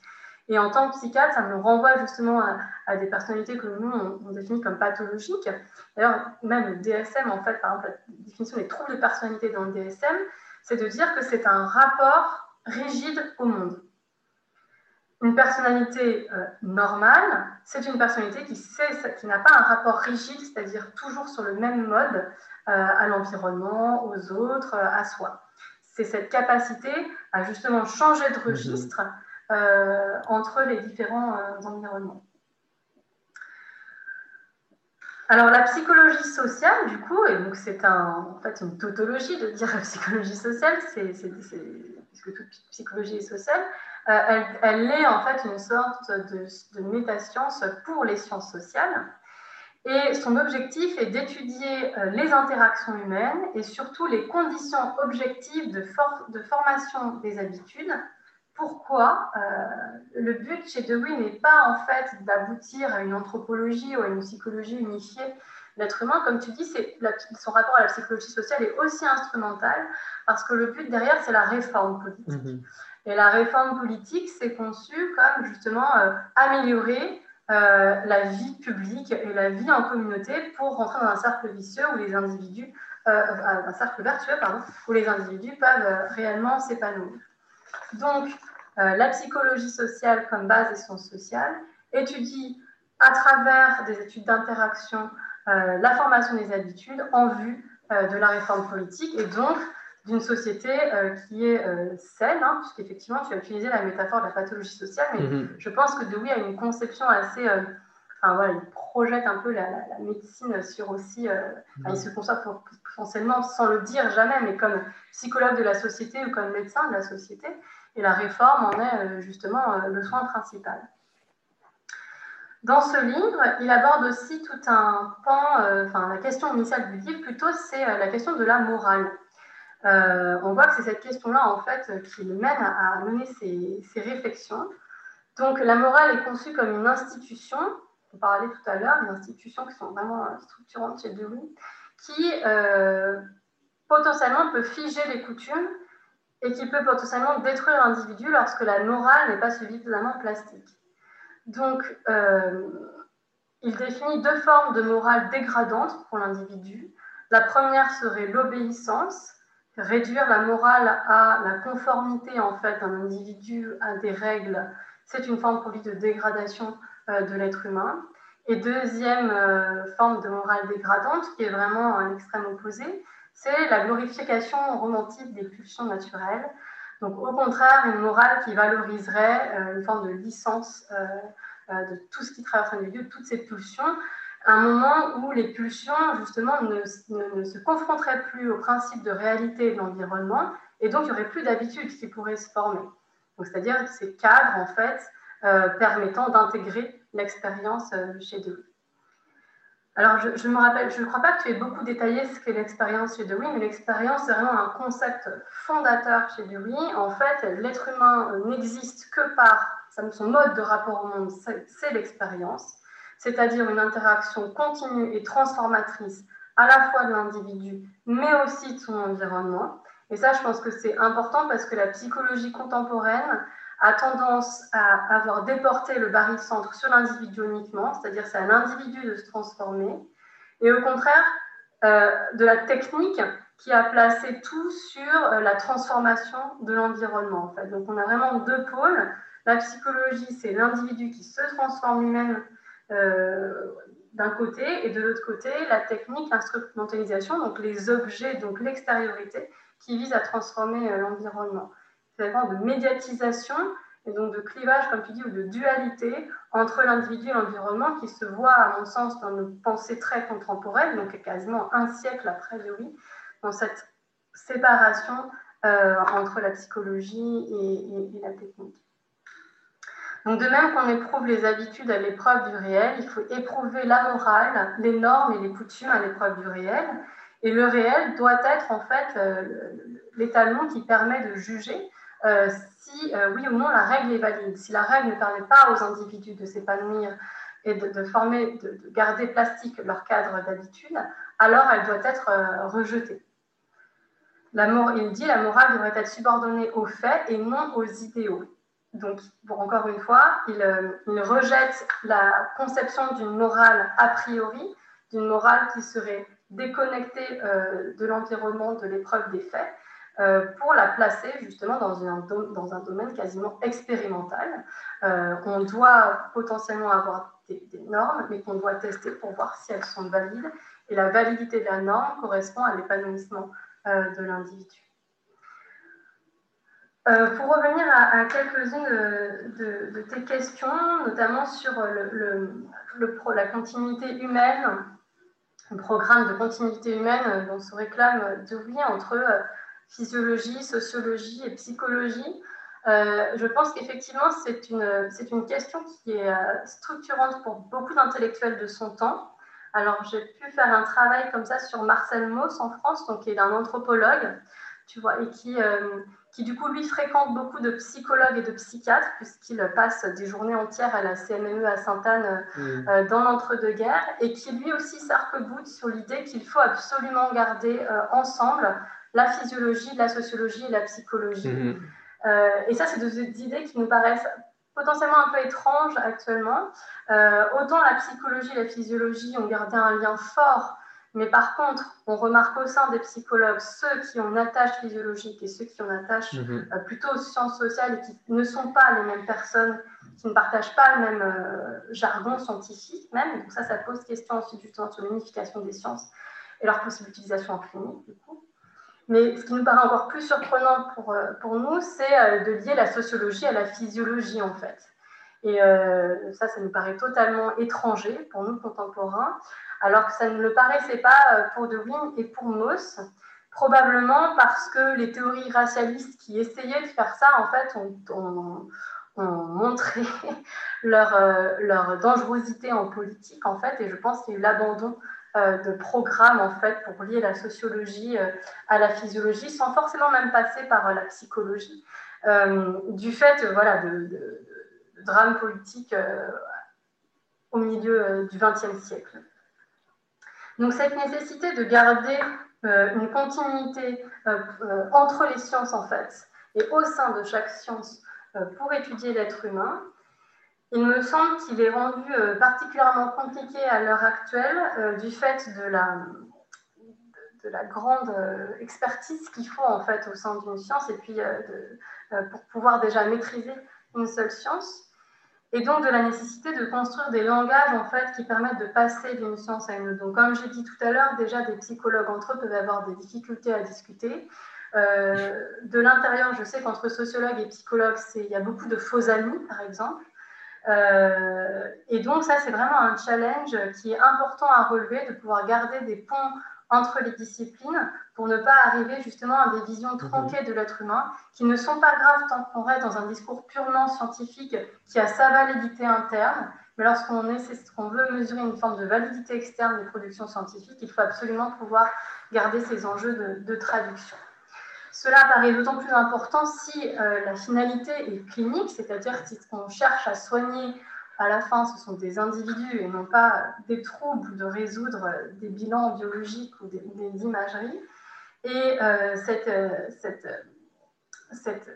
articulation encore plus des langages scientifiques entre eux, mais du langage scientifique au langage clinique, en fait, euh, c'est encore quelque chose que, que notre époque doit prendre en compte et surtout doit mettre rapidement en place parce qu'avec cette accélération justement de l'expertise scientifique de plus en plus cloisonné, il me semble qu'on s'éloigne un peu de cette possibilité malgré mmh. les efforts de recherche mmh. translationnelle, etc. La réalité des faits, c'est que les structures sociales et les institutions ne favorisent pas ces langages, notamment par exemple la rétribution symbolique du travail interdisciplinaire, elle est, elle est, mineure en fait. Euh, voilà. Il ne faut pas non plus justement négliger la difficulté à établir ces dialogues, et c'est un peu l'objet de ce séminaire, d'établir des dialogues mmh. entre des philosophes qui font que de la philosophie et des psychiatres qui font que de la psychiatrie. Et on voit l'enjeu à l'échelle hein, quand on travaille ensemble, on doit se téléphoner plusieurs fois, se mettre d'accord sur les termes, etc., pour arriver à élaborer un langage commun, ce qui montre que ce n'est pas impossible, mais qu'il faut bien des arènes sociales pour, pour que ça puisse euh, avoir lieu. Euh, voilà un peu pour euh, ma reprise. Je voulais aussi potentiellement ouvrir sur, euh, comme tu disais, la centralité de la méthode chez Dewey et l'enquête sociale, en fait. donc la notion d'enquête sociale, elle est importante et elle a structuré toute la philosophie politique de Dewey. Mhm. je pense que en tant que Français de fin du XXe siècle, début du XXIe siècle, on a tous euh, des notions de philosophie de politique de John Dewey, notamment avec la campagne de 2007 où euh, Ségolène Royal avait porté le concept de démocratie participative. C'est directement de la vulgarisation et du marketing de John Dewey. Mais donc, euh, ça, a vraiment surgi à cette mm. époque-là. C'est complètement retombé un peu comme un soufflet. Puis, le, il y a eu beaucoup de vocabulaire galvaudé autour de, cette notion de sens participatif, etc. Mais je pense qu'on est quand même à un moment où on, peut, où on doit euh, ressusciter ce genre de concepts et les adapter, euh, notamment en épidémiologie. Euh, c'est la science que, que je fais, c'est pour ça que je parle de cela. Et en épidémiologie sociale, puisque tu demandais si justement on avait ce type de réflexion actuellement en psychiatrie, donc c'est-à-dire sur la causalité, l'étiologie environnementale des troubles psychiques. Je pense que oui, cette réflexion-là est menée. Je pense qu'elle a été menée depuis très longtemps en réalité, parce que quand tu regardes euh, par exemple la sociologie d'Emile Durkheim, c'était exactement ça qu'il cherchait, c'est-à-dire euh, les causes du suicide, les causes sociales du suicide. Je pense qu'on est dans un moment aussi avec cette crise sanitaire euh, et là l'actualité ultra brûlante des, derniers jours où le gouvernement justement se saisit de la thématique de potentielle troisième vague qui serait une vague de santé mentale justement comme conséquence à la fois de la crise sanitaire mais socio-économique voilà, en cours et que des, des, des, fils, des cadres épistémologiques et des cadres même politiques de type de ce que propose John Dewey sont des éléments de réponse, mhm. euh, à la fois d'un point de vue scientifique, mais aussi d'un point de vue euh, politique en termes voilà, de vie collective. Je ne sais pas si tu peux mhm. réagir à ce que je viens de dire, et puis sinon on laissera la parole aux autres participants. Ben, merci beaucoup pour cette reprise extrêmement riche, très précieuse en plus. Euh, ce reparcours euh, que tu proposes du, texte de Dewey est vraiment très éclairant euh, pour moi. tu soulèves plein de pistes, donc je ne vais pas pouvoir toutes les saisir. J'en prends quelques-unes au vol. tu cites en effet la discussion que Dewey mène dans ce texte avec la théorie de l'homo economicus, avec la psychanalyse aussi de l'époque. Et en fait, ce qui est vraiment frappant dans ce texte-là, Humanitarian Conduct, c'est que c'est un point de rencontre en fait entre toutes les théories euh, d'explications du comportement qui ont pu être proposées à l'époque, non seulement la psychanalyse, l'homo economicus, mais aussi le behaviorisme, la psychologie des instincts. Dewey voilà, va prendre position au milieu de tous ces interlocuteurs-là et proposer sa propre conception. Et c'est vrai qu'il propose une, critique assez, assez pointue à la fois de, de la psychanalyse et de l'homo economicus, qui lui semble tous les deux euh, refléter en fait une, une, tendance qui est assez fréquente dans les théories psychologiques, euh, notamment d'inspiration euh, philosophique, qui conduit à, à, hypostasier et à transformer en un trait anhistorique et universel de la nature humaine, ce qui n'est en fait qu'une construction psychique ou, un trait comportemental dont le développement a été exacerbé par les relations sociales présentes. Il considère que la focalisation de la psychanalyse, par exemple, sur la question libidinale, est liée en fait à un état des relations sociales dans le contexte dans lequel Freud élabore ses théories, où la question sexuelle faisait l'objet d'un investissement social très grand, de, sanctions, de, tabous et ainsi de suite, et que euh, euh, l'accent que met Freud sur, cette dimension-là du comportement humain est lié en fait au contexte social dans lequel il est. ça, c'est un, sophisme que euh, Dewey c'est souvent attaché à contester, c'est l'oubli du contexte, en fait, la manière d'absolutiser et d'éternaliser ce qui ne vaut que dans une situation sociale euh, particulière. Et c'est la même chose pour l'homo economicus. Hein. Il serait tout à fait d'accord avec la, remarque de Marcel Mauss dans l'essai sur le don, où il dit que euh, l'homo economicus n'est pas derrière nous, il est devant nous, au sens où euh, on vit dans des conditions, où il, écrivait donc ce texte-là dans des conditions où ce type de rationalité calculatrice qui est euh, désigné et, décrit par le modèle de l'économicus tend à s'imposer dans la vie sociale. Mais c'est lié à des, conditions sociales contingentes, en fait, à un contexte historique particulier. Ça n'est pas en soi un trait définitoire de l'expérience humaine. Hein, donc, oui a cette conviction que euh, la psychologie humaine est une science historique, au sens où, en fait, euh, les structures qu'elle va décrire sont souvent en fait des structures liées à un contexte social particulier. Donc je te remercie d'avoir, deuxième point, évoqué euh, la question des impulsions chez Dewey, effectivement, j'en ai pas, ai pas euh, parlé directement. En fait, euh, Dewey propose un modèle tripartite de la conduite humaine. Il distingue les impulsions, les habitudes et l'intelligence. Tout ça étant ressaisi, bien entendu, dans les interactions constantes de l'organisme avec son environnement. Et les impulsions désignent pour lui, effectivement, ces formes, disons qu'il considère que l'être humain à la naissance est, animé par un ensemble de tendances euh, propulsives euh, qui cherchent à trouver leur véhicule d'expression au sein des relations entre l'organisme et son environnement. Euh, tendances qui sont voilà, instinctives en ce sort, en tout cas innées, et qui, selon Dewey, vont dans tous les sens, sont très disparates, contradictoires, et donc à elles seules ne permettent pas un cours d'action unifié. Et pour que la conduite puisse se couler, si vous voulez, dans des, canaux déterminés, il faut qu'opère ce travail d'habituation qui en fait mettre en forme les impulsions et, leur donner des structures euh, d'expression. Et tu avais tout à fait raison de dire que euh, euh, il est essentiel pour Dewey que les habitudes soient plurielles et hétérogènes et qu'effectivement cette hétérogénéité-là de cet ensemble d'habitudes qui nous constituent fonctionne comme autant de ressources potentielles dans le processus d'individuation, dans la relance et dans, et l'adaptation continue de l'organisme à son environnement. Il retravaille si vous voulez, la pluralité des dispositions dont l'individu est fait, il les met en œuvre, il travaille ses contradictions, il se réagence et, fait fond sur la pluralité de ces, de ces dispositions pour faire face aux défis qui, euh, auxquels il est confronté en situation. Et le troisième niveau de ce modèle-là, donc, c'est en fait l'intelligence qui désigne en fait ce régime qui n'est rien d'autre là encore que l'opération des habitudes en tant qu'elles mettent en forme des impulsions innées, mais qui désigne ce, euh, régime de l'habitude qui est proprement voilà, euh, qui, permet la prévision, la planification, le choix délibéré, ainsi de suite. Donc des formes d'habitude spécifiques en fait qui qualifient donc d'intelligence. Voilà, c'est ce modèle-là qu'il va développer, les impulsions étant donc la dimension innée du comportement humain et mais qui ne peuvent euh, trouver à s'exprimer de manière féconde que par leur mise en forme et par leur structuration au travers du processus d'habituation qui est toujours, chez Dewey, euh, socialement euh, informé en fait. Voilà, donc ça c'était pour la, question du schéma euh, du Deweyien. Et effectivement, on peut se demander un petit peu ce qu'il en est de. Euh, euh, parce que cette exigence-là, de ressaisir le comportement humain dans ses continuités biologiques et d'être et de proposer des théories qui soient empiriquement informées en fait. le fait est que ce modèle-là des impulsions, on se demande exactement quelle est sa base physiologique effective. En fait, ça participe de tout un contexte historique où Dewey entré en dialogue avec la psychanalyse, avec la théorie des pulsions freudiennes, mais aussi avec euh, la psychologie de l'instinct et ainsi de suite. Donc, euh, il y a tout cet arrière-fond, disons, mais euh, de fait, Dewey lui-même n'a pas les, prétentions d'effectuer ce travail de, continuité-là, entre d'élucidation de la continuité entre ces impulsions dont il postule l'existence dans le cadre de sa théorie psychologique et leur support physiologique effectif.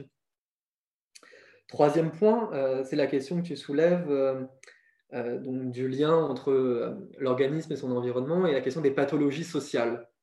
Et en effet, tu as très bien, je te remercie pour la, présentation très synthétique que tu as proposée de cette question-là. En fait, Dewey est en effet convaincu que certaines formes d'institutions sociales produisent, sont, sont sont pathologiques ou en tout cas produisent chez les individus des pathologies et sont à ce titre, méritent à ce titre d'être reconstruites. Euh, je, la conclusion, je ne vous ai pas cité la conclusion du texte euh, euh, de sa conférence de 1937, L'unité de l'être humain, mais il dit, c'est vraiment la toute fin, que l'adage classique un esprit sain dans un corps sain devrait être étendu pour inclure un être humain sain à l'intérieur d'un environnement humain sain.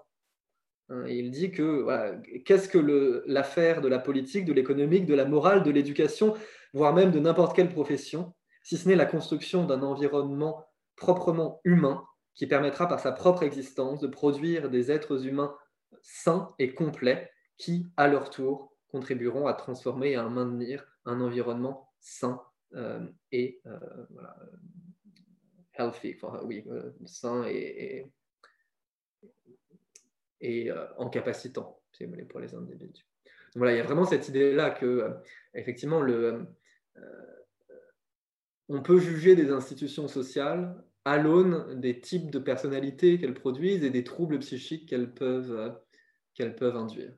Et, bien entendu, pour lui, la tâche politique est aussi de transformer ces institutions pour qu'elles soient plus favorables qu'elles ne le sont euh, au développement de l'individuation. En fait. Et c'est vraiment ça pour lui, l'exigence démocratique, c'est de donner à chacun euh, les ressources nécessaires à son individuation.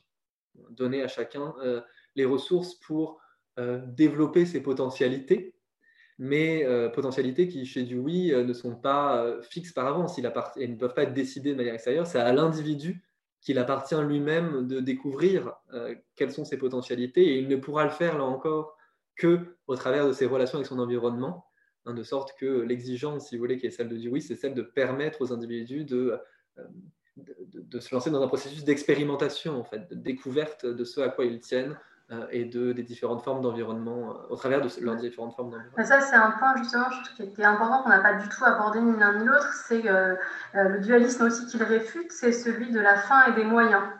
Mm-hmm. Tu vois, c'est exactement ce que tu dis là, c'est-à-dire qu'en fait, euh, l'épanouissement individuel n'est pas une fin, c'est un processus.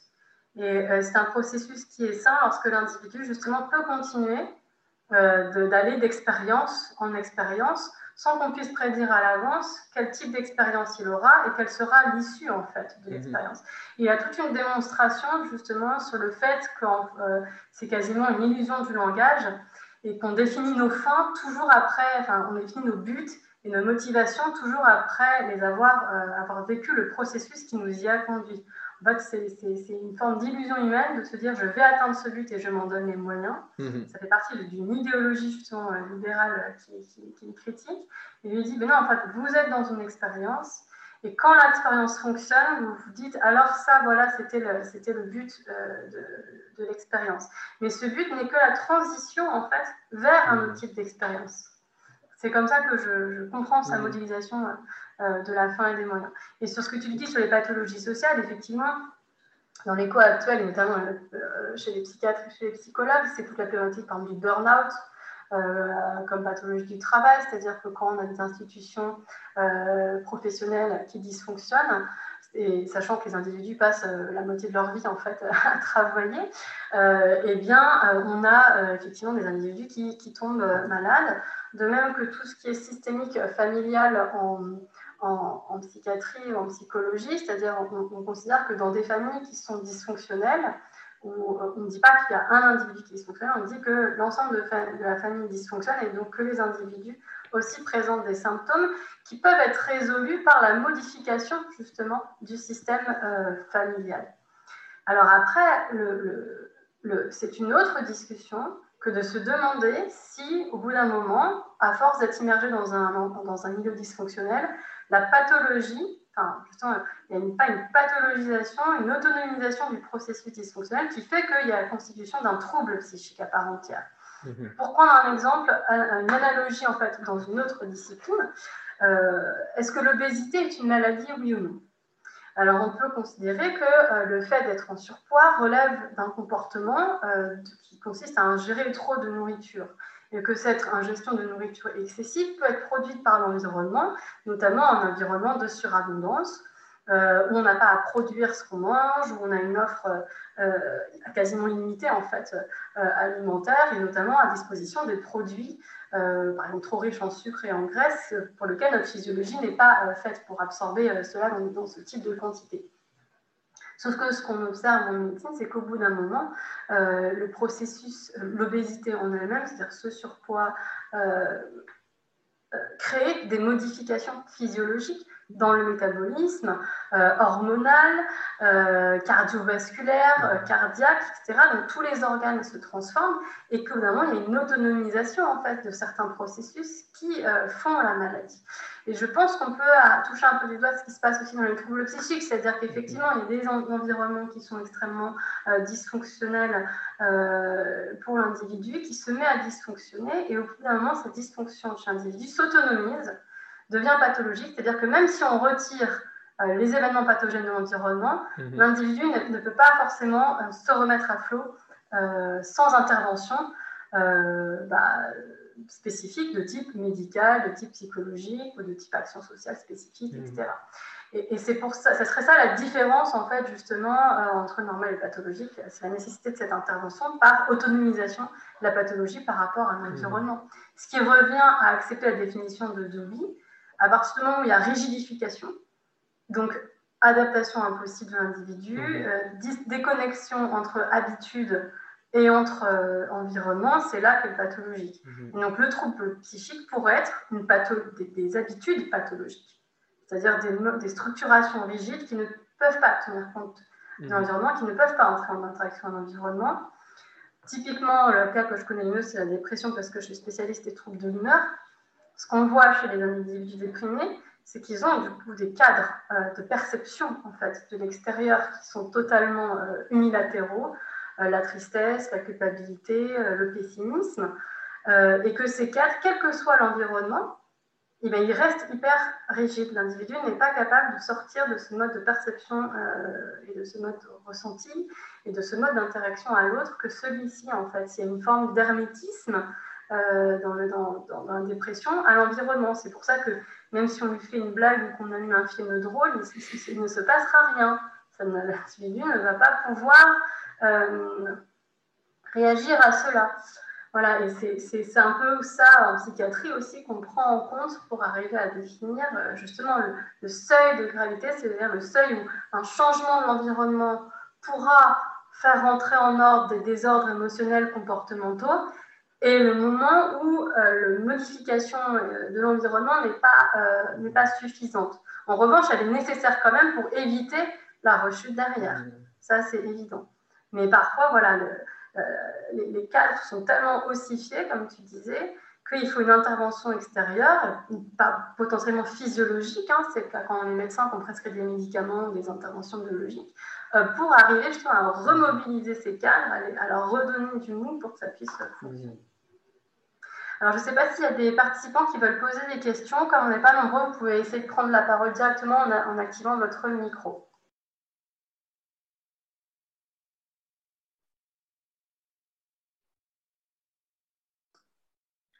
Eh ben, éventuellement, si personne.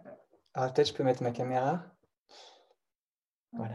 Euh, bonjour, vous m'entendez? Oui, tout à fait. Ben, mille merci Arto pour cette présentation euh, passionnante et qui, qui, me parle beaucoup. Alors moi je suis psychiatre également et, euh, je voulais savoir un, petit peu si euh, Dewey pouvait apporter des, précisions sur une tension qu'on retrouve vraiment et en recherche et en clinique, donc sur l'individuel et le populationnel, et finalement pour le caricaturer qui pourrait être parfois simplifié par l'intérieur et l'extérieur. Et globalement, ça serait une tension en fait entre euh, le populationnel avec une dimension globale et holiste euh, de facteurs environnementaux. Et puis, euh, bon, pour en donner un exemple, ça serait quelque chose centré sur l'individu autour de marqueurs biologiques et donc mhm. physiologiques. Et en fait, en médecine, on, différencie vraiment ce qui appartient au diagnostic positif, c'est-à-dire qu'est-ce qui permet de caractériser le trouble. Par exemple, on a parlé avec le normal et le pathologique. Et donc là, j'ai bien compris de, ce que vous disiez, du coup, qu'il y avait l'individuel et le populationnel qui étaient bien liés. Mais on différencie en médecine ce diagnostic positif d'un diagnostic euh, étiologique ou euh, plus généralement un ensemble de facteurs de risque plus ou moins causaux.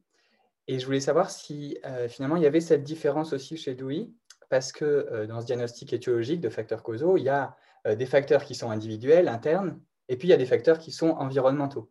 Par exemple, bah, une tension est retrouvée lors dans la définition du concept d'exposome, qui serait défini par Christopher Wilde, c'est vraiment un ensemble d'expositions environnementales qui atteignent l'individu et qui ont une traduction euh, biologique notamment. Donc on, a, on, a, voilà, on retrouve autant dans le diagnostic positif qu'étiologique euh, cette tension-là individuelle populationnelle. Je voulais savoir s'il y avait cette différence chez Dewey ou si ça vous parle. Si les différences portaient sur le diagnostic positif, euh, diagnostic étiologique? Disons, voilà, traduit en caractérisation d'un trouble et facteur à l'origine d'un trouble. Mmh bah, il me semble que ce sur quoi va faire porter surtout sa réflexion du oui, ce serait plutôt la, dimension étiologique, en fait, de réfléchir à l'ensemble des facteurs susceptibles euh, euh, d'affecter euh, le déclenchement et, la perpétuation du trouble en question, puisque, disons que son propos est, d'abord méthodologique et il incite, quant à l'élucidation des causes des troubles en question, à ne pas adopter une perspective d'emblée trop unilatérale qui ne considérait qu'un seul euh, des facteurs en présence, euh, en partant du principe qu'il n'y a que là à regarder, mais de se donner la vue la plus large et pluraliste possible de ces troubles-là. Donc je pense que c'est vraiment sur la question des causes euh, sur laquelle il fait porter son, attention, étant bien entendu que, disons, la question de la définition des pathologies en question, il la laisse essentiellement aux praticiens en question, en fait.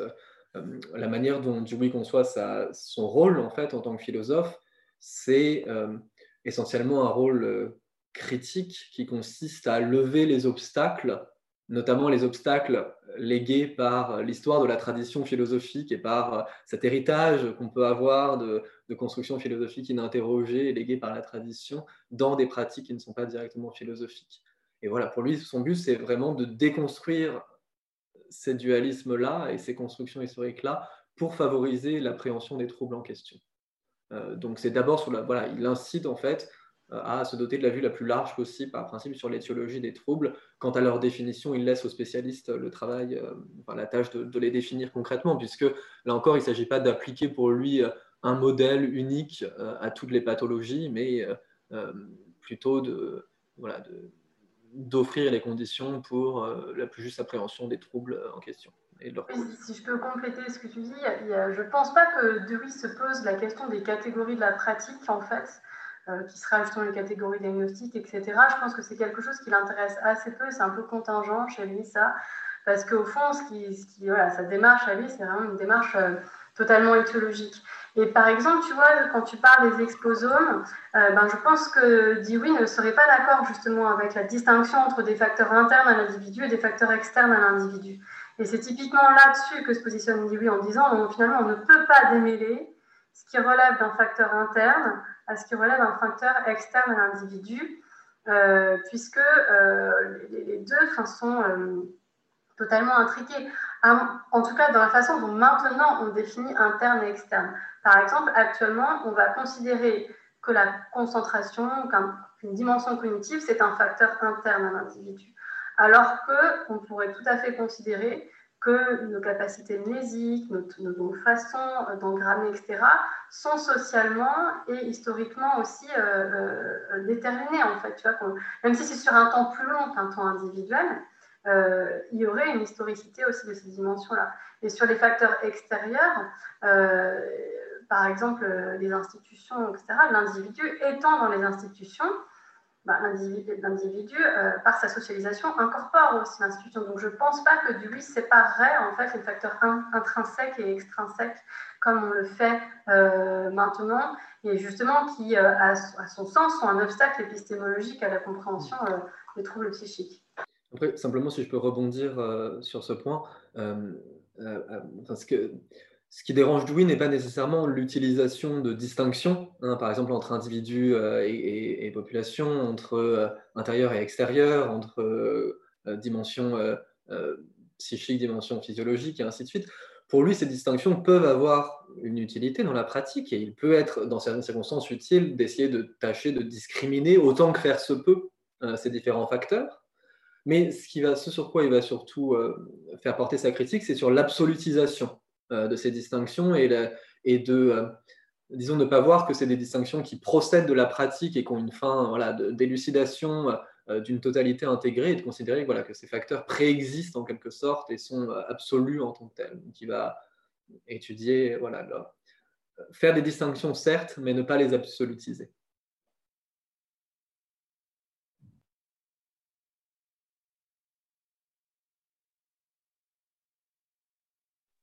Est-ce qu'il y a une autre question?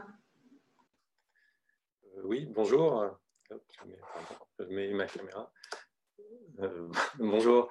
Euh, voilà, je, merci beaucoup pour, pour ça, c'était intéressant. Moi, je suis ni, ni philosophe ni psychiatre, donc j'ai une question qui est sans doute un peu naïve. vous avez insisté pour dire qu'il que il voulait que sa philosophie soit instrumentale. Mhm. Est-ce qu'elle l'a été? Voilà.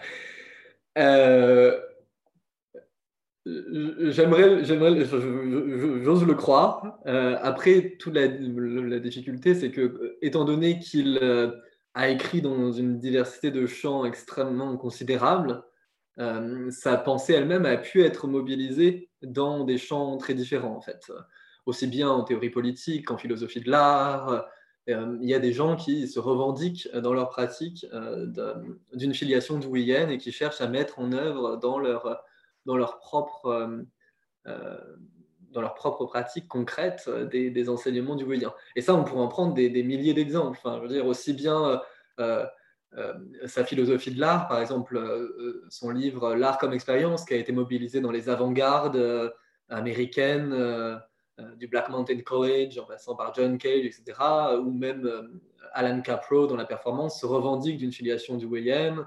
En politique, Astrid évoquait euh, la démocratie participative de, de Ségolène Royal, dont, dont on peut effectivement considérer qu'elle procède de loin d'une lecture de Dewey, mais d'une lecture qui est foncièrement tronquée, puisque, en tout cas, d'une certaine manière, la manière dont euh, certains classiques du PS à l'époque envisageaient cette question de la démocratie participative, c'était euh, euh, top-down, au sens où c'était, voilà, on allait mettre en œuvre, enfin, le pouvoir politique allait décider par avance des formes et des instances dans lesquelles cette délibération allait, allait être conduite, alors que oui insiste au contraire sur la dimension bottom-up de ces pratiques démocratiques et sur l'invention des publics, des formes d'expression qui leur sont les plus justes. Et cette dimension étant imprévisible et en partie incontrôlable par des instances prédéfinie.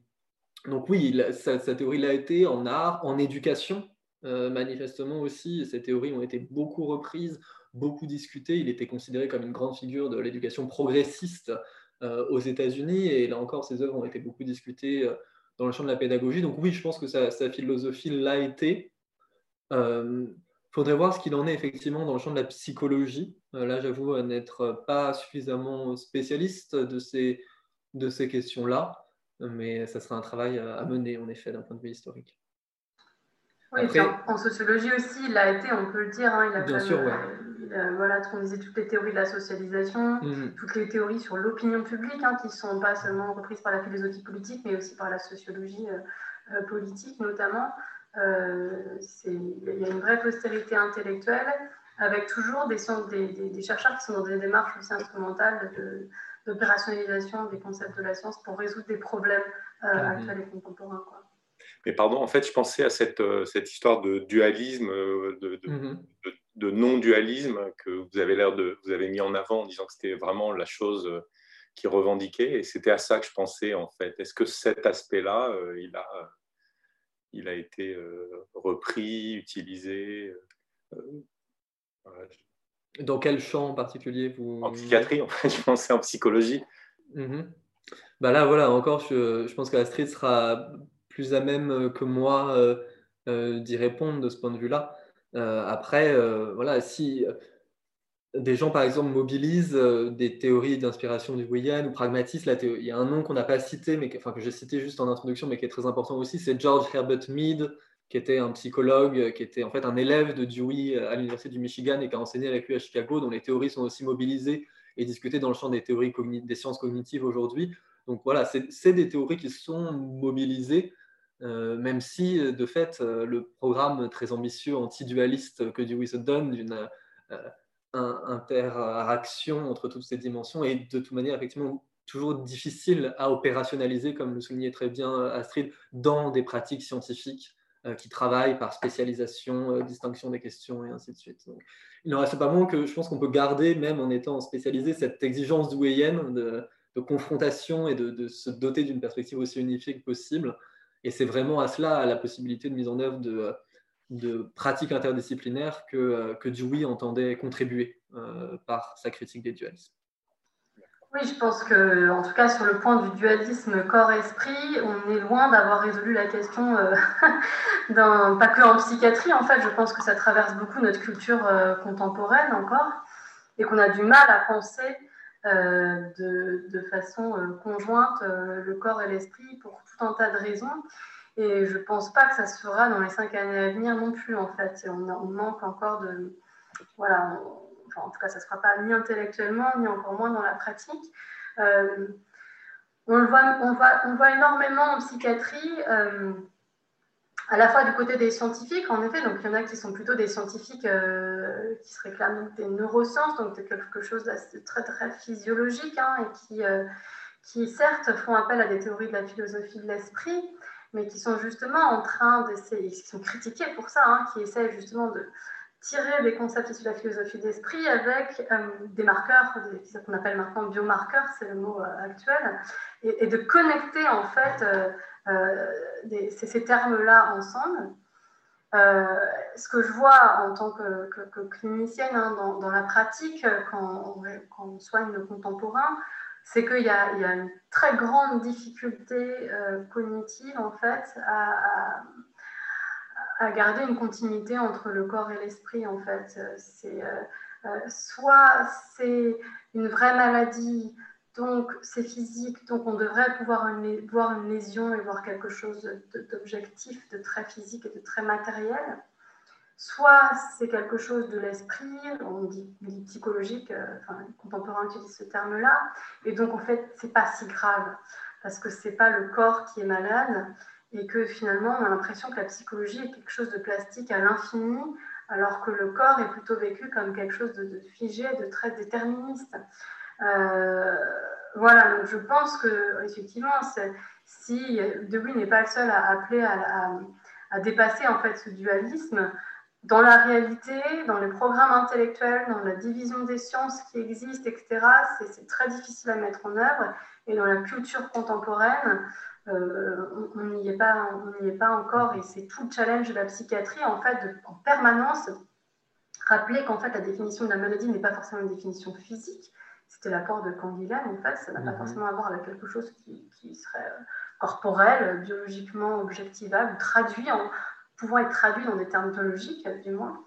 Donc la maladie, en fait, euh, dépasse ce cadre-là. Ce cadre et aussi de rappeler que, euh, bah, qu'en fait, l'esprit humain, c'est plutôt une forme de modélisation de notre langage et qu'on euh, peut agir sur ce, que nous on appelle l'esprit en mettant des médicaments, en imposant des traitements euh, euh, que l'on peut considérer comme biologiques. Mais encore une fois, c'est notre langage, je pense, qui nous piège, qui nous force à utiliser des termes, qui nous force à, penser de façon dualiste, alors que dans la réalité, quand on prescrit un psychotrope, certes, on sait qu'on donne une molécule chimique, mais que nos corps est composé de molécules chimiques, mais que ce n'est pas ça qui compte en tant que clinicien. En fait, ce qui va compter en tant que clinicien, c'est le résultat clinique et est-ce que la mmh. personne va mieux, oui ou non et pas la normalisation forcément biologique euh, du fonctionnement de son organisme. Mm-hmm. Et ça, ce sont des collègues, en fait, les, médecins euh, euh, sont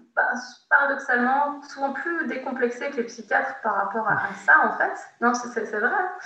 C'est-à-dire qu'ils vont pouvoir dire, un cardiologue va pouvoir dire que ce qui l'intéresse n'est pas la normalisation de la pression artérielle, mais de est-ce que son patient peut arriver à sortir de chez lui pour marcher, en fait.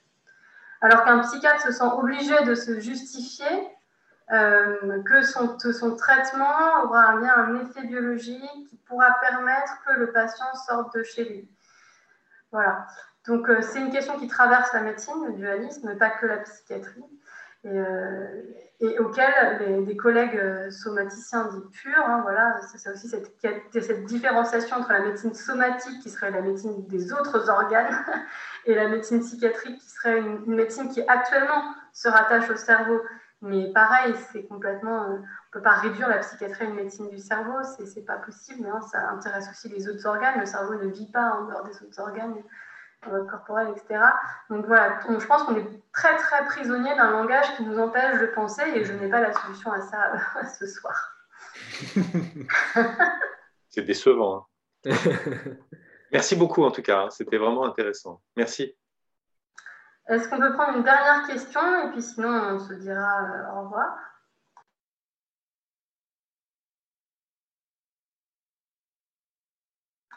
Bien, bah, merci beaucoup euh, Arto euh, d'avoir accepté de participer à, ce séminaire euh, interdisciplinaire. Hein. C'est vrai que c'est pas facile forcément de se plier à l'exercice, de se dire qu'on va être jugé par d'autres gens que par des pairs, de faire l'effort de traduction, etc. Donc vraiment merci à toi pour cet effort particulier que, que, tu as fait. Merci à la chaire de philosophie pour l'organisation logistique de ce format.